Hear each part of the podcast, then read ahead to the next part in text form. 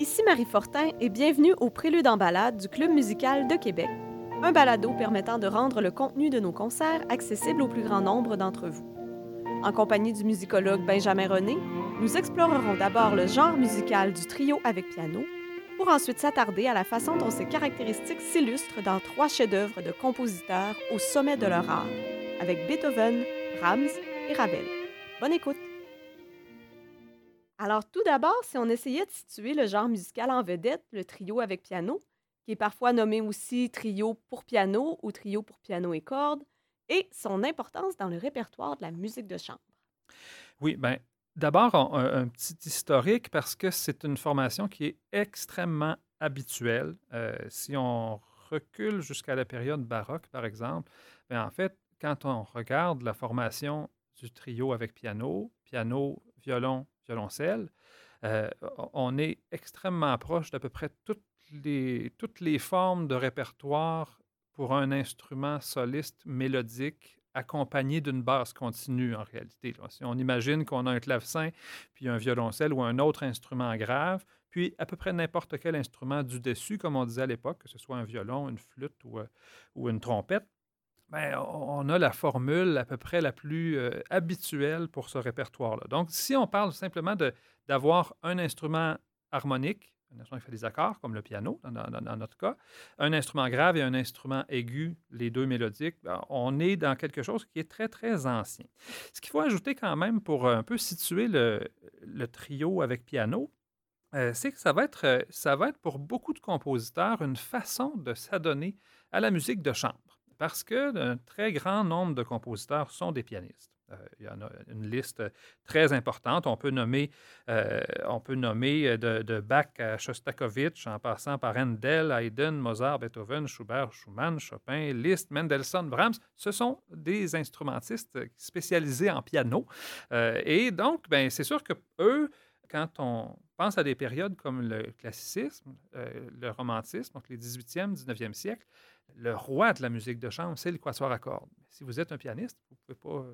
Vous pouvez jouer dans un quatuor à cordes, la plupart euh, jouaient d'un autre instrument malgré tout, mais euh, leur instrument de prédilection, c'était quand même le piano. Puis, euh, on, comprend assez vite en écoutant ce répertoire-là que c'est la façon un peu, c'est le meilleur compromis finalement qu'on a trouvé pour s'adonner à la musique de chambre en tant que pianiste, mais avec cet environnement-là de cordes. Puis le trio, le trio avec piano va être pratiqué par de très, très nombreux compositeurs. Il y a vraiment beaucoup, beaucoup d'exemples de compositeurs célèbres, que ce soit euh, Haydn, Mozart, Beethoven pour la période classique, mais ensuite Schubert, Schumann, Dvorak, Brahms, on va aller jusqu'à Ravel dans, le, dans, le, cas qui nous occupe aujourd'hui. Puis un ensemble de compositeurs moins connus aussi, qui vont à peu près tous s'adonner aussi à ce genre musical-là. Est-ce que le rôle de chacun des instruments est assez uniforme dans le cadre du trio avec piano? De quelle façon est-ce qu'ils interagissent entre eux?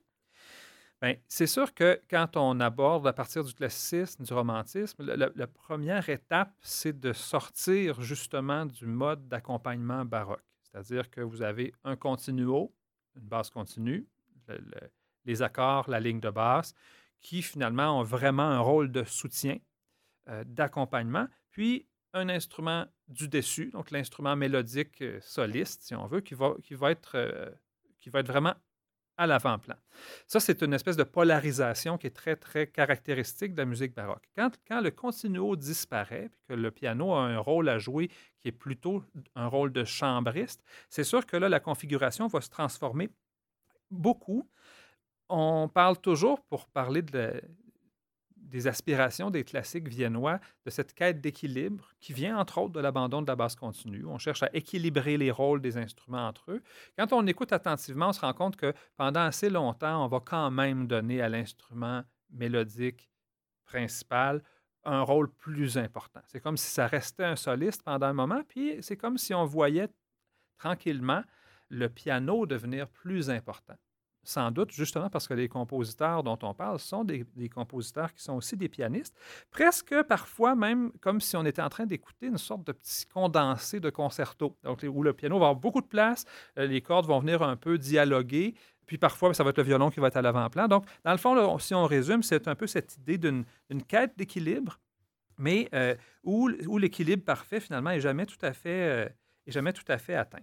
C'est l'objectif, ce sera à peu près toujours l'objectif parce que l'esprit de la musique de chambre le commande, mais on va, on, va avoir l'occasion d'observer différents épisodes où justement les choses se présentent selon un équilibre différent. Est-ce que le piano s'oppose aux cordes, donc, ou le violon et le violoncelle ont aussi une importance euh, similaire? Ça, c'est un peu plus rare, étonnamment, quand même. Donc, il y a les situations où le violon, comme un peu, un peu plus à l'ancienne, reste l'instrument brillant qui ressort. Mais quand le piano prend du galon, souvent, on va entendre plutôt le violon et le violoncelle qui vont être en, symbiose assez proche. Donc, ça va, ça va, on va souvent les prendre ensemble. Euh, les exemples qu'on va entendre vont beaucoup dans ce sens-là, malgré tout. Même si on y sent cette recherche d'équilibre-là, c'est souvent les deux cordes qui vont répondre ensemble. Alors, on va voir comment ça va évoluer avec le temps. On le disait en début d'épisode, les trois trios au programme ici ont été écrits par des compositeurs qui étaient vraiment au sommet de leur art, en pleine maturité musicale.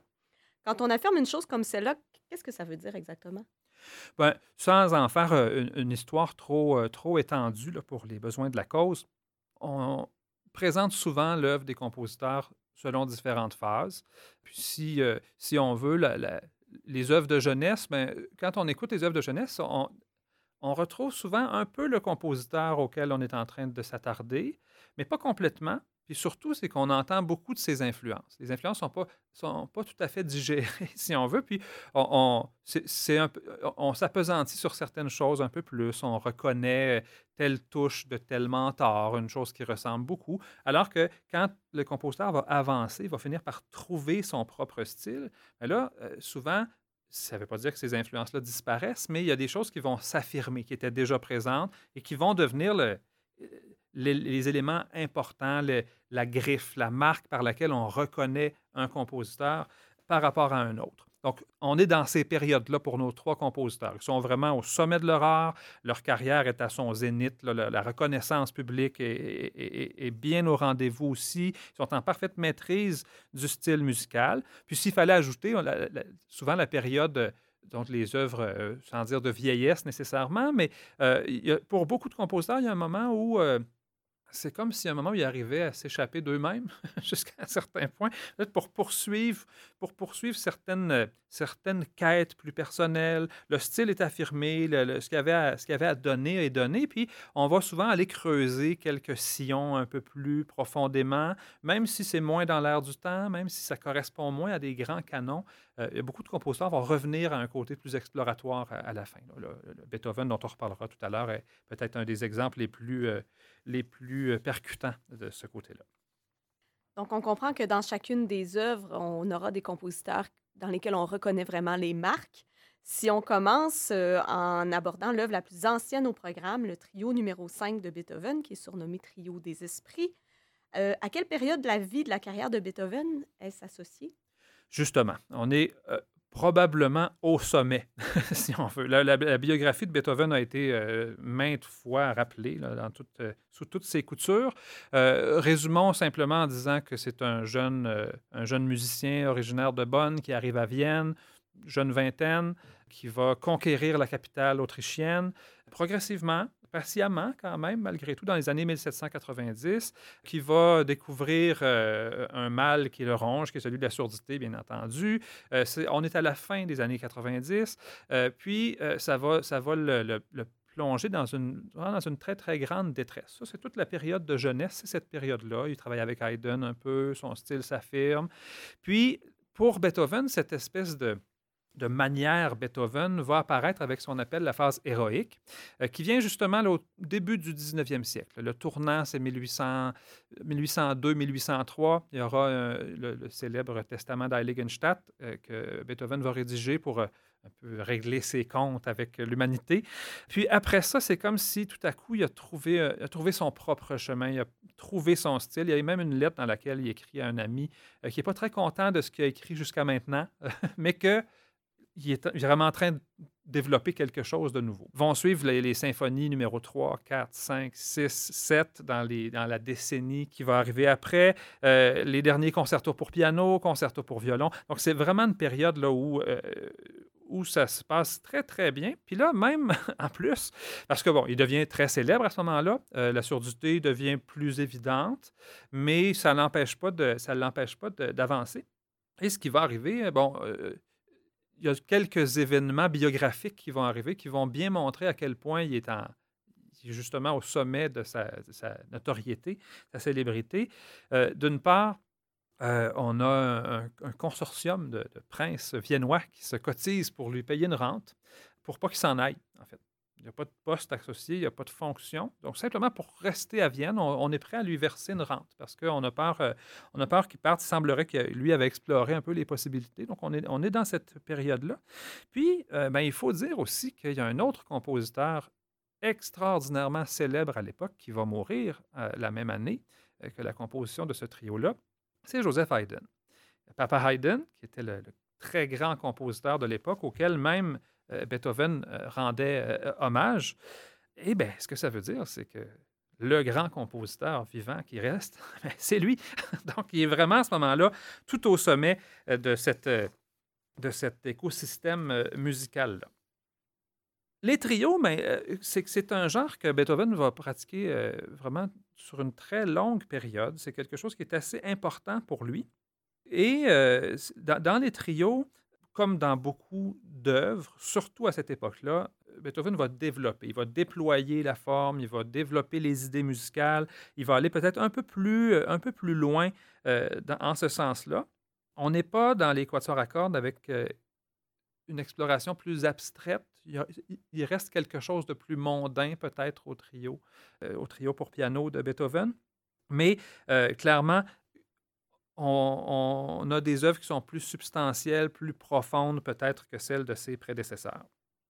On écoute quelques exemples de cette euh, substance bien riche. D'abord, peut-être le tout début, donc le début du premier mouvement qui est lancé par une sorte d'élan musical qui n'est pas encore tout à fait, euh, euh, un thème, si on veut, mais qui va justement déboucher sur quelque chose d'un petit peu plus mélodique.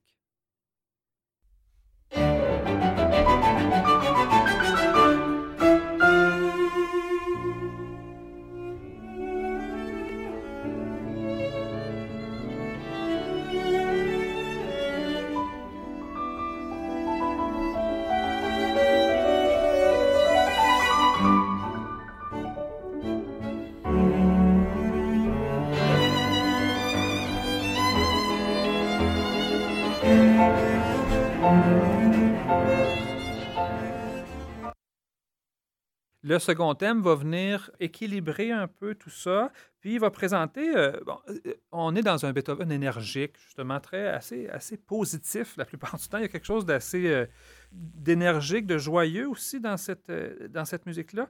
Puis le second thème va avoir ce côté-là un peu moqueur, avec un espèce de petit bout de gamme un peu étrange, avec un motif en note pointée assez simple qui va tenir lieu de mélodie finalement.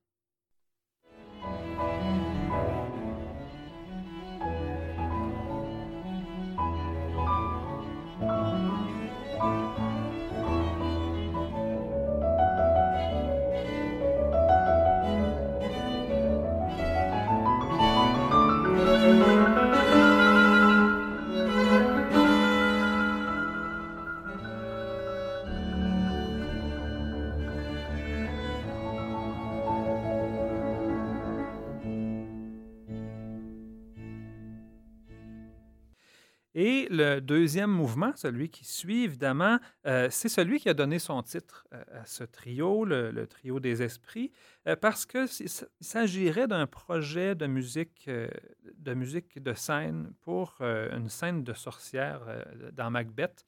Puis on va assez bien retrouver ce côté peut-être un peu sombre, un peu mystérieux aussi, avec un, motif mélodique avec toutes sortes d'intervalles un peu discordants, avec des réponses un peu énigmatiques aussi du piano. Donc on se retrouve tout à fait dans, cette, dans cet univers de sorcellerie.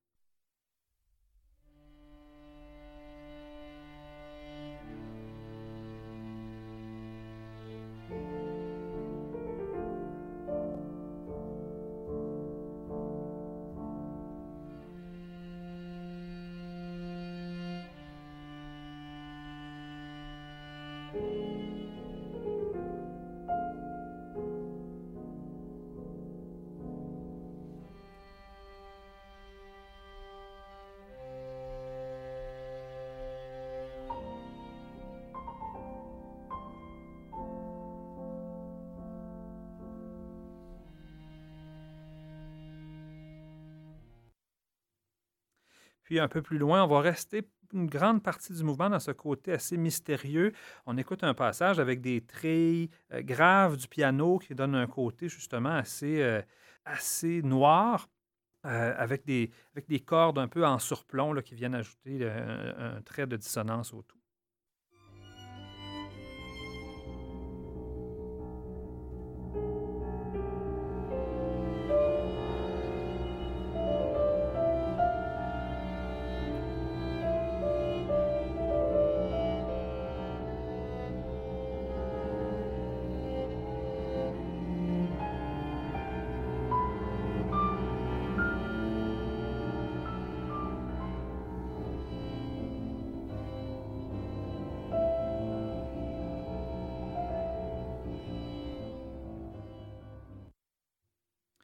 Il y aura, ensuite un troisième mouvement euh, très énergique, qui a un peu l'élan du premier et qui va venir conclure. C'est un, trio en trois mouvements, ce qui n'est pas tout à fait euh, habituel. C'est plus souvent les quatre mouvements euh, conventionnels qu'on va, retrouver. Puis, bon, on est en 1809. La, période qui va suivre va tout de suite assez rapidement voir une, baisse de, production. Il va rester quelques années assez active, mais Beethoven va se retrouver dans toutes sortes de toutes sortes de situations personnelles, entre autres le, procès pour la garde de son neveu. Euh, son, Il y a des histoires d'amour qui vont mal se terminer là, dans les années qui vont suivre aussi. Puis il va y avoir une longue période de, de, stagnation, on va dire, avant la dernière période, la période de maturité où les, dernières œuvres vont faire leur apparition, puis où tout à coup, ça va être vraiment un Beethoven euh, euh, transfiguré qui va réapparaître, celui des derniers quatuors ou des dernières sonates pour piano, par exemple. Avant de passer à notre prochaine œuvre, je mentionne que le trio de Beethoven est interprété par le trio Van der Rohe. On passe maintenant à Brahms, donc, qui est un peu plus âgé que Beethoven. Quand il compose son troisième trio avec piano, il a à ce moment-là 53 ans. Sa vie se déroule différemment, il va mettre plus de temps à déployer complètement ses ailes, mais au moment de la composition du trio, c'est pour lui un véritable âge d'or que cette période-là. On peut dire que l'éclosion de, de, Brahms se fait effectivement euh, très lentement euh, dans, sa, carrière. Ses débuts vont être vraiment comme musicien. Il va partir en tournée, il va partir en tournée avec un, ami violoniste qui s'appelle Rémény. Euh, il va faire toutes sortes de rencontres. Il va rencontrer Joseph Joachim, un autre violoniste, qui va le présenter à Franz Liszt pas trop d'atomes crochus avec l'ami Liszt. Ils vont, d'ailleurs, euh, vont être d'ailleurs très opposés dans une grande querelle bien publique et bien stérile quelques années plus tard. Mais donc, pas d'atomes crochus tant que ça. C'est euh, en, faisant la rencontre de Schumann que les choses vont se passer, euh, si on veut. Et Schumann, qui, exerce aussi un, métier en tant que critique musicale à ce moment-là, assez influent, va vraiment en faire, en faire, faire la promotion finalement de, de, son jeune collègue. Et c'est ce qui va le lancer en tant que compositeur. C'est sûr qu'il y, a un côté peut-être légèrement anachronique à la musique de Brahms à, cette époque-là, alors qu'on est vraiment dans, la, dans une sorte de démesure expressive, si on veut, où on, Liszt invente le poème symphonique. Euh, on a une musique qui cherche à être très, très évocatrice, qui cherche à illustrer toutes sortes d'histoires, à, faire des parallèles avec des récits, tout ça. Puis celle de, celle de, Brahms n'a pas du tout cette, cette dimension-là. C'est vraiment un tenant de la musique pure, euh, d'une musique qui va être moderne, mais euh, qui va être vraiment basée sur le langage, sur la forme. Puis, ben, en se basant de cette manière-là sur le langage, sur la forme, euh, ces modèles vont beaucoup être les classiques, en particulier euh, Beethoven, puis ça va grandement expliquer le long délai avant que Brahms ose se lancer, parce qu'il était un peu paralysé sans doute par le poids de ces modèles-là par la comparaison avec un Beethoven, euh, que ce soit dans sa, dans sa musique. bon, il y a toutes sortes d'œuvres qu'il va composer quand même, mais quand on arrive dans les grands monstres sacrés, euh, on peut penser à la symphonie. Mais un compositeur aussi célèbre que, Brahms va quand même attaquer la symphonie dans la quarantaine assez avancée. C'est inusité. Normalement, les compositeurs vont faire ça beaucoup plus tôt. Mais, euh, mais il va finir par, euh, par y arriver. Puis en fait, il avait un peu raison parce qu'on a souvent comparé sa première symphonie avec les symphonies de Beethoven. Puis tout de suite, il s'est retrouvé là où il ne voulait pas aller. ce, qui, ce qui évitait depuis 20 ans, finalement, il a, quand même été passé à la moulinette. Mais ça l'a un peu débloqué. Puis ils vont suivre dans les années qui. sur une décennie à peu près, les quatre symphonies, beaucoup de musique de chambre et tout ça. Ce qui fait que Là, son envol est vraiment pris, pas seulement dans les, petites formes, dans le lead, mais aussi dans les œuvres un peu plus grandioses. Puis c'est intéressant parce que ce troisième trio-là va, même si c'est de la musique de chambre, quand même déployer une sorte d'esprit euh, un peu orchestral, justement. On sent que Brahms veut vraiment chercher l'ampleur sonore. C'est quelque chose qui va être, qui va être assez présent. Euh, on, écoute, dès les premières notes, on, entend bien ce souhait-là d'occuper l'espace sonore, de, de, déployer la palette des instruments euh, qui sont mis en cause.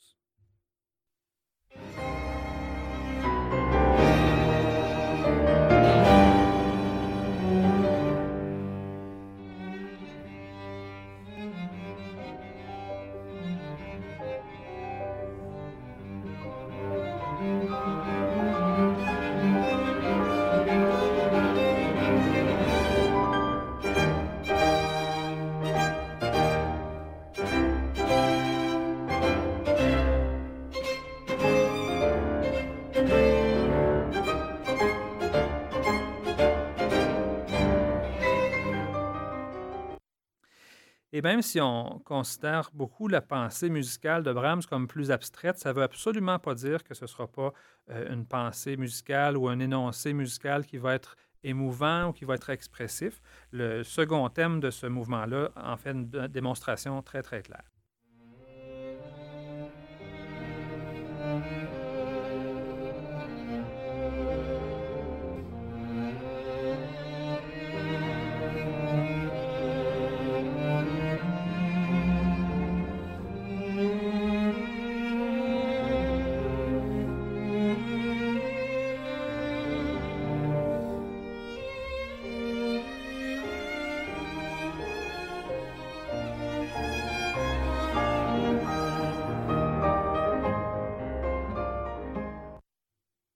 C'est pas seulement ses, recherches comme compositeur orchestral qu'on va retrouver dans la musique, euh, dans ce trio de Brahms, mais même euh, le, chercheur d'effets sonores, des miniatures pour piano, des pièces, va se retrouver aussi. On va écouter un extrait du deuxième mouvement, euh, justement, où se mélangent toutes sortes d'effets sonores, des pizzicatos de cordes, les mélodies plus lyriques, où on a justement ces, petits, ces petites bulles musicales qui se qui se succèdent.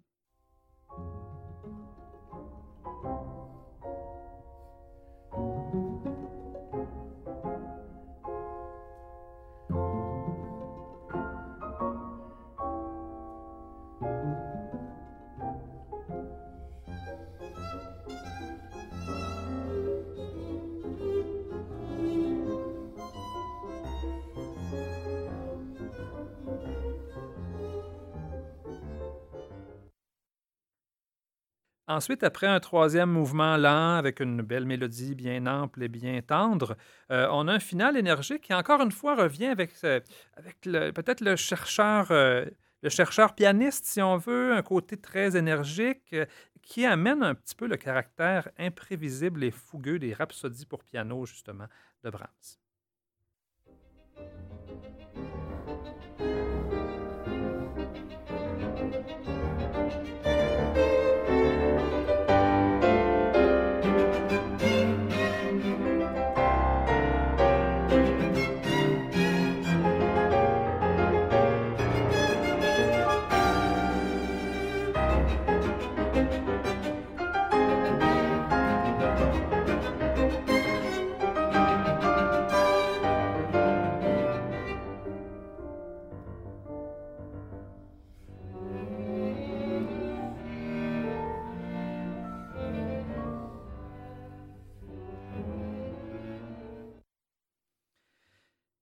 Dans les années qui vont suivre, Brahms va un peu entrer dans ses terres, si on veut, parce que justement, cette grande période très, très euh, euh, très, très prolifique, euh, va un peu prendre fin tranquillement, puis il va surtout aller vers des œuvres miniatures, vers des, œuvres un peu plus courtes, puis vers des œuvres un peu plus intérieures aussi pour la suite.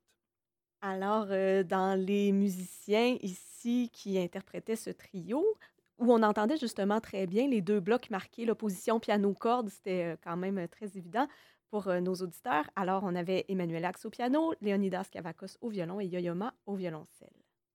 On va maintenant passer à Ravel. On quitte donc complètement la filière germanique, on se tourne vers la musique française, mais on change aussi de siècle. Donc, on est vraiment ailleurs, on entre dans la modernité musicale. C'est un langage tout à fait différent qui a cours à cette époque-là. Alors, si on parle spécifiquement de Ravel, où en est, lui, le compositeur dans sa carrière au moment de composer un trio avec piano? Avec Ravel, ben, commençons peut-être par euh, essayer de classer cet inclassable, parce que c'est souvent un peu compliqué quand on essaie de mettre des étiquettes euh, à, Ravel. Donc, avant même cette idée d'arriver au sommet de sa carrière, il faut essayer de voir euh, qu'est-ce qui définit un peu sa, sa marque, justement. On va souvent le rapprocher des impressionnistes, de Debussy. On va souvent l'accuser d'avoir un peu copié Debussy, ce qui est extrêmement réducteur. Là, il faut vraiment écouter seulement quelques œuvres si on veut pouvoir faire cette accusation-là, parce qu'il y a beaucoup d'œuvres pour lesquelles c'est pas du tout vrai, euh, même si parfois ça l'est. Donc, le côté modal, l'intérêt pour les couleurs, euh, on, on, a tout ça chez Ravel. En même temps, Ravel a aussi un intérêt pour une forme de classicisme quand même. Il va souvent aller euh, puiser dans des modèles, des modèles, de musique française, avec Rameau par exemple. Euh, mais il va avoir aussi une approche souvent où il cherche une certaine clarté, beaucoup plus que son compatriote Debussy, par exemple, qui cherche délibérément à effacer, à, à flouter les choses. Ravel va aller parfois dans cette direction-là, mais assez peu. Puis, euh, généralement, ça va, il va rester quand même toutes sortes de repères beaucoup plus clairs pour l'auditeur. Une fascination aussi pour la musique espagnole qui, revient très souvent dans l'œuvre de, Ravel, qu'on va, entendre d'ailleurs dans les extraits du, de son trio pour piano. Donc, euh, remarqué assez tôt, justement, pour sa singularité, pour son acharnement au travail. C'est vraiment un gros travailleur, euh, Ravel. Et disons que sans dire qu'il est encore euh, consacré comme créateur, l'affaire du prix de Rome va quand même montrer à quel point euh, il y a une grande estime qui s'est installée pour lui parce que euh, Ravel va gagner un deuxième prix au prix de Rome, mais va à plusieurs reprises perdre finalement au prix de Rome. Il remportera jamais le premier prix de Rome avec le stage à Rome et tout ça. puis ça va, ça va devenir un scandale à Paris, cette affaire-là, l'affaire Ravel, parce que un grand nombre de personnes incluant à l'intérieur du conservatoire, pense que c'est un scandale que Ravel n'ait pas été récompensé du prix de Rome et tout ça. Ce qui veut dire que, bon, sans encore être, consacré comme ce très, très grand compositeur, euh, il, y a, beaucoup d'appui derrière lui. Puis on, comprend là, que déjà à ce moment-là, au tout début du 20e siècle, euh, sa réputation euh, devient, devient une, une, réputation très enviable. La première décennie du 20e siècle va marquer quand même cette consécration-là que le prix de Rome ne lui aura pas donné. Puis, on, va voir à la fin de la décennie arriver un engagement avec une troupe extrêmement célèbre de cette époque-là, qui sont les ballets russes de euh, Diaghilev, qui vont d'ailleurs faire la réputation de Stravinsky à peu près à la même époque. Mais euh, Diaghilev va donc euh, commander Daphnis et Chloé à Ravel, ce qui va euh, vraiment être une sorte de consécration à ce moment-là, mais c'est quand même un compositeur qui a déjà derrière lui beaucoup d'œuvres célèbres, que ce soit La pavane pour une infante défunte, que ce soit Les Jeux d'eau, que ce soit Son quatuor à cordes. Donc, c'est vraiment euh, très, très bien parti euh, pour lui. On arrive à ce moment-là jusqu'aux années 1910, 11, 12, dans ces eaux-là. Puis, euh, le trio date de juste après cette période-là. Euh, il aurait été composé durant l'été 1914, tout juste avant le déclenchement de la Première Guerre mondiale, ce qui fait que l'œuvre va être créée un peu plus tard.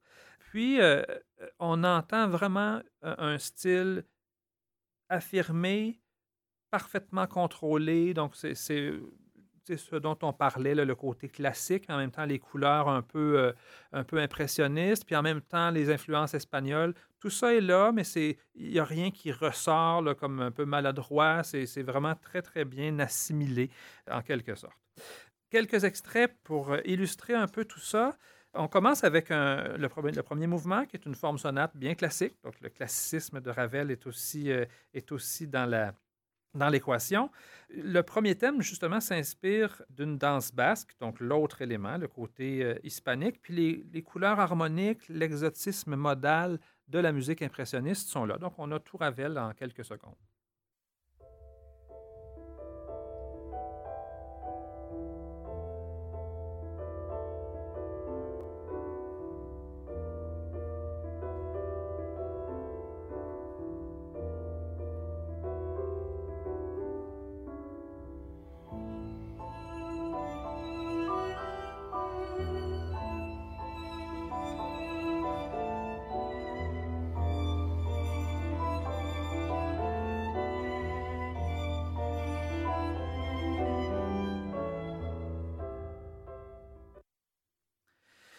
Peut-être pour illustrer le besoin de clarté dans la musique de Ravel, il y a souvent, y a souvent un élément rythmique très important, très présent, délicat, mais indispensable aussi. On va écouter un extrait du deuxième mouvement, le scherzo, où il y a justement toutes sortes de changements de rythme un peu imprévisibles, mais où il faut en même temps une grande précision pour que tout ça se tienne.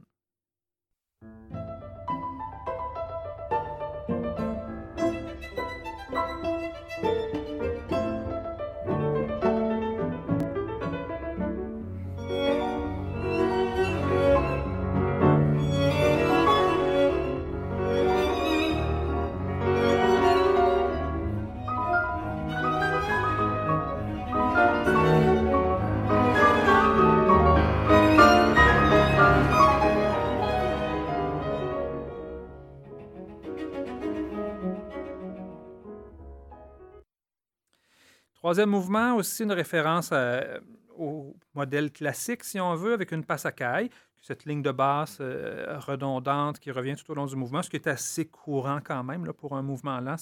Il y en a beaucoup, beaucoup d'exemples dans le répertoire. Puis ici, on a un côté très dépouillé qui rappelle presque le chant grégorien dans cette ligne de passacaille. Puis les cordes, tranquillement, vont venir s'ajouter puis vont faire émerger tout ça des profondeurs.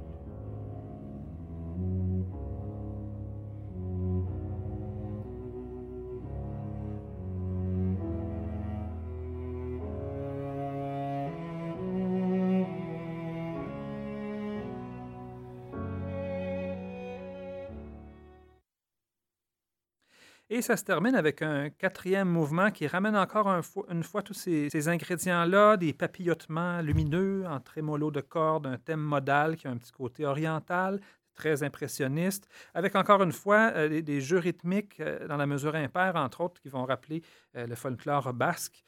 donc, on a encore une fois tous ces ingrédients qui font de Ravel ce compositeur unique.